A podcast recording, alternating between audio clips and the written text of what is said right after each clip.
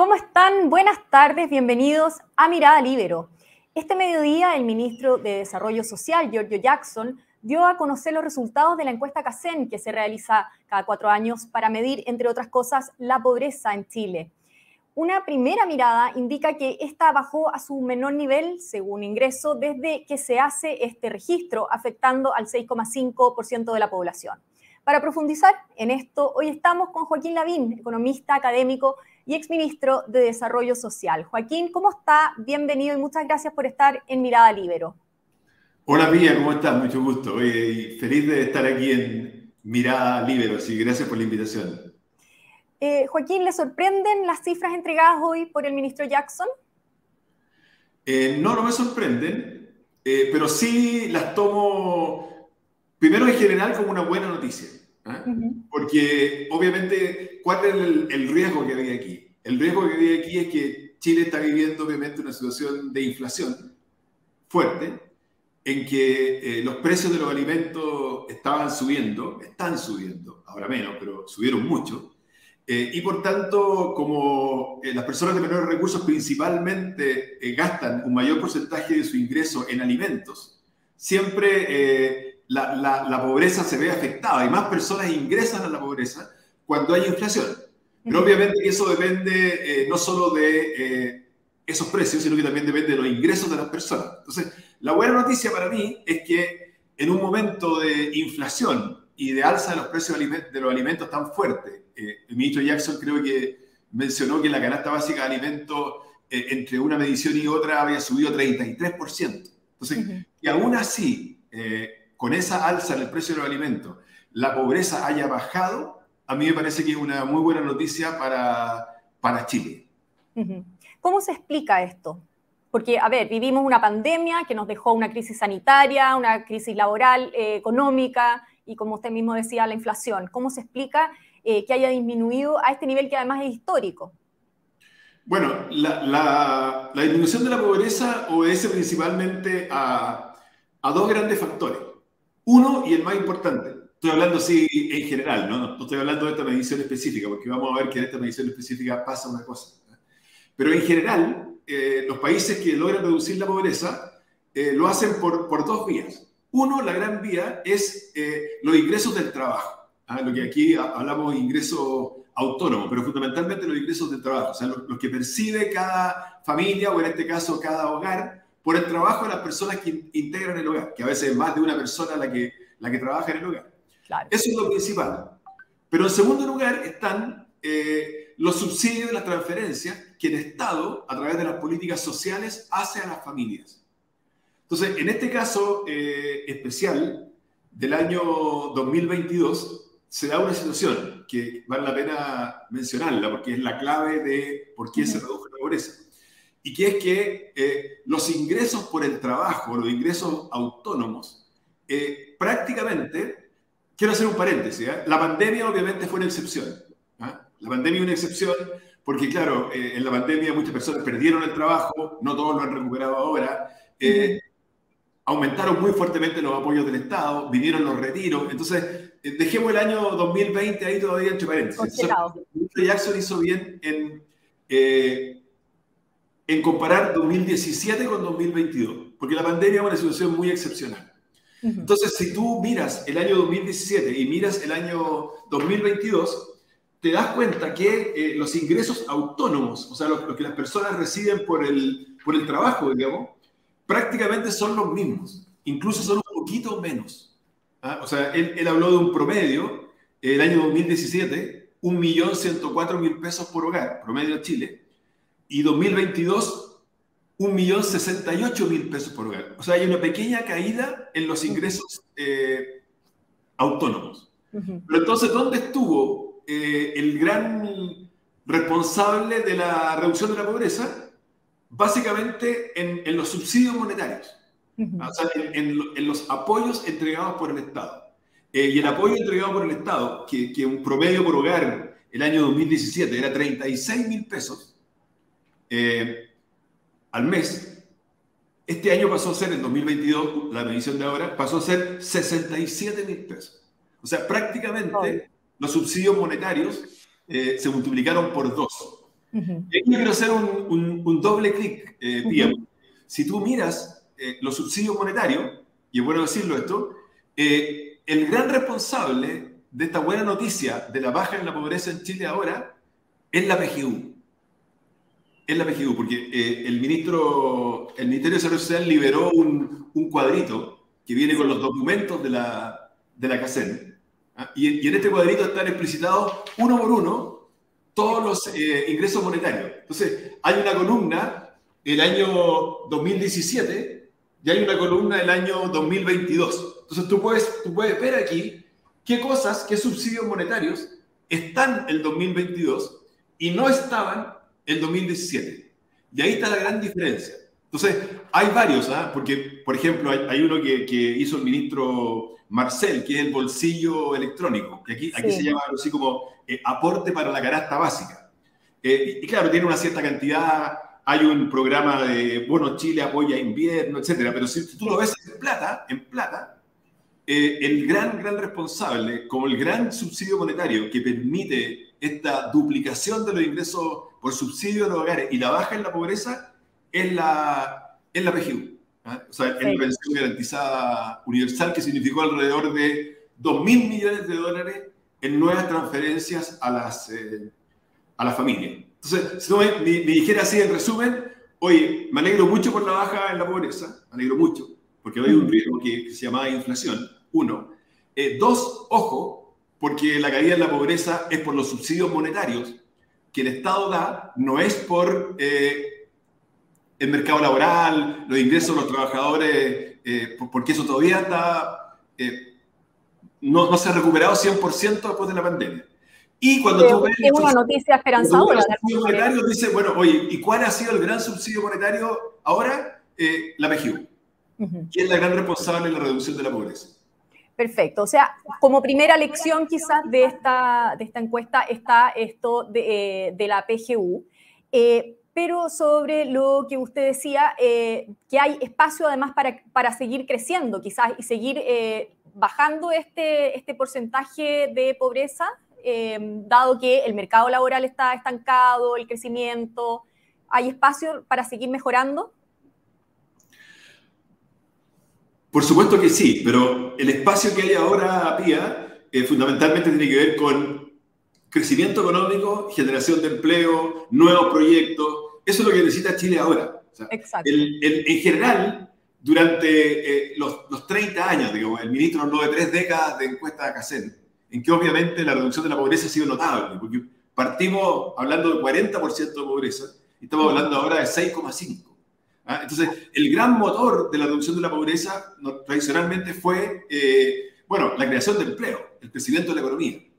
Resulta que ahora el motor fue los subsidios monetarios y específicamente la PGU. Está bien, ok, son momentos especiales, post pandemia, pero si ahora nosotros queremos seguir reduciendo la pobreza, tenemos que eh, dinamizar nuevamente el, el, crecimiento económico y la creación de empleo. De acuerdo a nuestros datos, todavía hay alrededor de 400.000 personas. Hay 400.000 empleos perdidos todavía en relación a, a la situación de, de prepandemia. Entonces, eso es lo que hay que activar ahora si queremos que esta tendencia de baja en la pobreza eh, se mantenga. Perfecto. Por lo tanto, eh, ¿cuál sería la hoja de ruta que debiera tener el gobierno para trabajar en mejorar eh, la calidad de vida ahora de, las personas? Bueno, hay, varias otras cosas, eh, que creo que es importante señalarlas. ¿ah? todavía, bueno, llevamos tres horas desde que se dio a conocer la encuesta, entonces hay que analizar más datos. Pero antes de ir a tu, a tu pregunta, hay una cosa que me llama la atención, que es que tampoco es que sea una sorpresa, pero se constata aquí que es que eh, antes siempre mirábamos la pobreza en la Araucanía, en la región de Ñuble. De hecho, obviamente, la región de Ñuble eh, prácticamente no, tiene comparación anterior porque es una región nueva, pero es la región más pobre de Chile, incluso más superior a la Araucanía en este minuto. Pero a lo que voy es que mi preocupación es el norte. ¿ah? En las regiones del norte, eh, lo, que está, lo que estamos celebrando aquí, de decir, oye, qué bueno que en Chile bajó la pobreza, la verdad es que en la zona, en la zona norte eso en realidad no ocurrió. ¿ya? Y cuando, cuando tú vas a la, a, la, a cifras que dio a conocer el ministro ya región por región, que es incidencia de la pobreza en la población por región. Yo lo tengo en amarillo ahí, pero fue porque me llamó la atención. Mira, eh, ¿dónde sube la pobreza? 2017-2022. ¿Dónde sube la pobreza? ¿En Arica y Parinacota? ¿En Tarapacá? ¿En Antofagasta? ¿En Atacama? En general, en el resto de las regiones de ahí hacia el sur, baja la pobreza. Entonces, en el fondo, hay como un giro aquí. Antes, cuando hablábamos de la pobreza, mirábamos hacia el sur. Hoy día, cuando miremos, la pobreza llamada a fondo, ¿de qué está pasando? Tenemos que mirar hacia el norte. Y eh, porque ahí es donde está subiendo la pobreza. ¿Y a qué se lo bueno, y, eso, y eso, obviamente, Pía, tiene que ver con la migración. Hay otros cuadros más adelante en la, en la, en la encuesta, digamos, que, bueno, después se irán analizando más, pero que habla de los nacidos en Chile y los nacidos fuera de Chile. O sea, porcentaje de pobreza en los nacidos en Chile y porcentaje de pobreza en los nacidos fuera de Chile, quiere decir en los migrantes. ¿ah? Claro. Y ahí se ve, digamos, que la, la, tasa de pobreza en los migrantes, en regiones como Arica, eh, Tarapacá, Iquique, eh, Antofagasta, Atacama, eh, la pobreza de los nacidos fuera de Chile, o sea, la pobreza de los migrantes es muy superior a la pobreza nacional. Pero yendo ahora a tu pregunta, yo diría dos cosas. Uno, tenemos que volver a crecer. ¿ah? O sea, ya, ya con, con, puro subsidio monetario esto no se va a sostener, digo. ¿Ah? Entonces, eh, necesitamos volver a crecer, volver a generar ingresos autónomos de los hogares. ¿ah? y, y, segundo, bueno, valorar políticas públicas muy relevantes, como por ejemplo el caso de la PGU y otras, digamos, que están contribuyendo socialmente a los resultados que estamos viendo hoy día. Ahora, hoy también se dio a conocer la encuesta CEP, la que mostró que el 60% de los chilenos cree que su situación económica es mala y la gran mayoría no prevé mejoras en los próximos 12 meses. Es decir, cruzando las dos encuestas, CACEN y CEP, si bien mejora eh, el índice de progresa en el sentido que bajó, las personas no están contentas con su situación económica. ¿Cómo, ¿Qué conclusiones saca usted de ahí? Bueno, yo creo, que eh, las dos cosas son verdad. ¿eh? Lo que pasa es que la, la encuesta CACEN está viendo solamente un porcentaje de la población, pequeño, digamos, que es el porcentaje en pobreza. ¿Ah? Entonces, claro, 10,5 el, el 2017, 6,5 ahora o algo así. ¿ah? Eh, pero claro, estamos hablando de porcentajes pequeños de la población.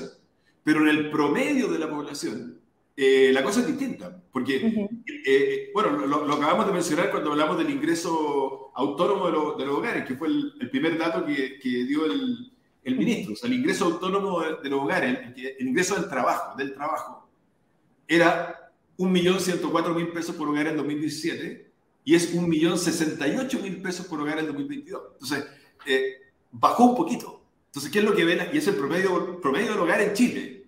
Los hogares más pobres disminuyeron, pero el promedio del hogar en Chile es ese. ¿ah? Y obviamente esos eh, quintiles, digamos, no, reciben todos los subsidios que reciben los de menores recursos. Entonces, claro, para una familia promedio en Chile, que depende fundamentalmente de los ingresos del trabajo, eh, la situación no ha mejorado.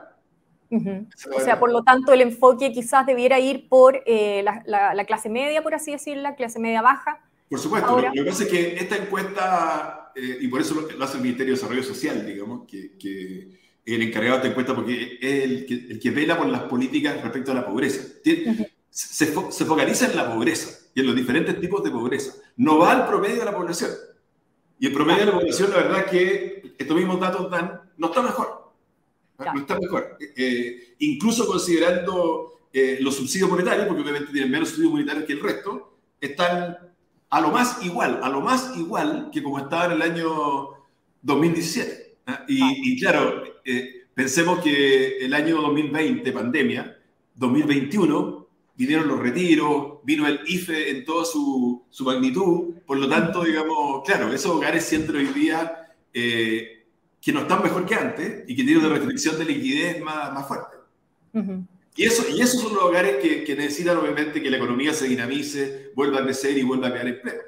Claro.